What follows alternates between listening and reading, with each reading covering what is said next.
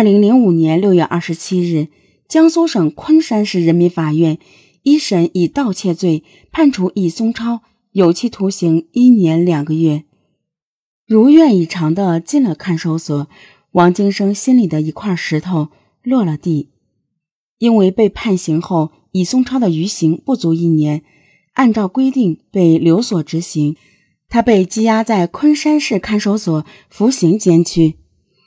王京生本以为这样一来就万事大吉了，但是他万万没有想到的是，他冒名以松超犯下的盗窃罪，法院判决后要通知其户籍所在地执法机关。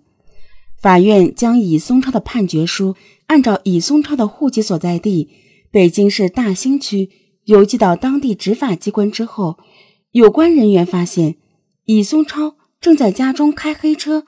并没有外出，随即向昆山市人民法院反馈了信息。二零零五年八月二日，得到反馈信息的昆山市人民法院当即向昆山市看守所通报了易松超个人信息资料存在疑点。第二天一早，昆山市法院和看守所的相关人员联合对王京生进行了询问，但王京生一口咬定。自己就是易松超，警官们见无法排除疑点，只好联系北京市公安局查询有关易松超的个人资料数据。在查询北京户籍老版本的信息系统中，发现的确有一名常住人口叫易松超，并且与在押的易松超个人资料相吻合。但是，北京警方在新版本的查询系统中却发现了。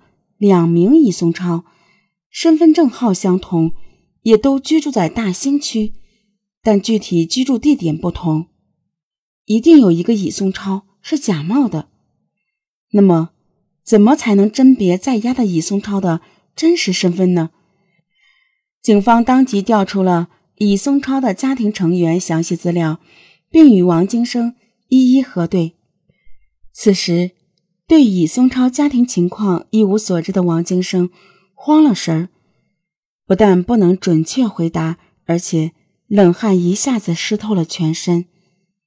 在押的乙松超一定是假冒的，那么这个冒名乙松超的人到底是谁呢？为了准确摸清王金生的身份，看守所立即决定把王金生从集体号改为单独关押。并专门安排警官单独看守。此时，警方使出了杀手锏，他们对王金生说：“我们马上把你的照片传到北京警方，核对你的身份。希望你把握机会，主动争取从宽处理。现在坦白算自首。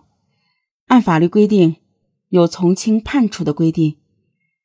如果等事情查清了以后再招供。”就不算坦白自首了。听到这些，王金生禁不住大汗淋漓。被单独关押之后，看守所的领导当着王金生和审查他的警察的面儿做出指示：不查出尹松超的真实身份，你和尹松超都不能出监区。王金生万万没有想到，自己精心设计的躲避计策会百密一疏。他还想拼死抵抗，但是他明白，一旦自己的照片传到北京警方，自己杀人犯的身份很快就会暴露。与其坐以待毙，不如主动坦白。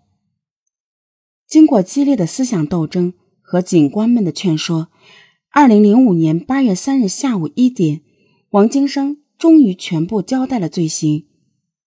我就是在北京杀死两人、重伤一人的公安部全国通缉的 B 级逃犯王金生。我不躲了。出事之后，我天天做噩梦。报出这个名来，我终于轻松了。说完，王金生仰天长叹了一声，重重的舒了一口气。王金生的招供在昆山市看守所犹如一声炸雷，他们怎么也没有想到，眼前这个小毛贼，竟然是身负两条人命的 B 级通缉犯。当天，昆山警方立即与北京警方取得了联系。二零零五年九月十四日，北京警方将王京生押解回京。王京生在潜逃过程中，尽管办理了假身份证，尽管躲进了监狱，但最终还是被抓获归案。从大庆到北京，再到昆山市看守所。逃亡了一年多的王金生一直认为最危险的地方最安全，但是他忘了一句话：法网恢恢，疏而不漏。二零零六年六月六日，北京市第一中级人民法院公开开庭审理了王金生故意杀人案。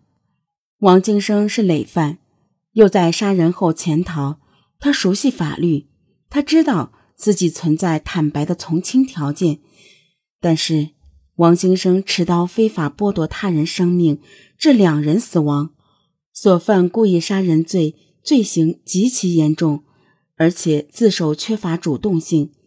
法院对王金生所犯故意杀人罪不予从轻处罚，法院一审判处王金生死刑。二零零六年十二月二十日，王金生在北京。被执行死刑。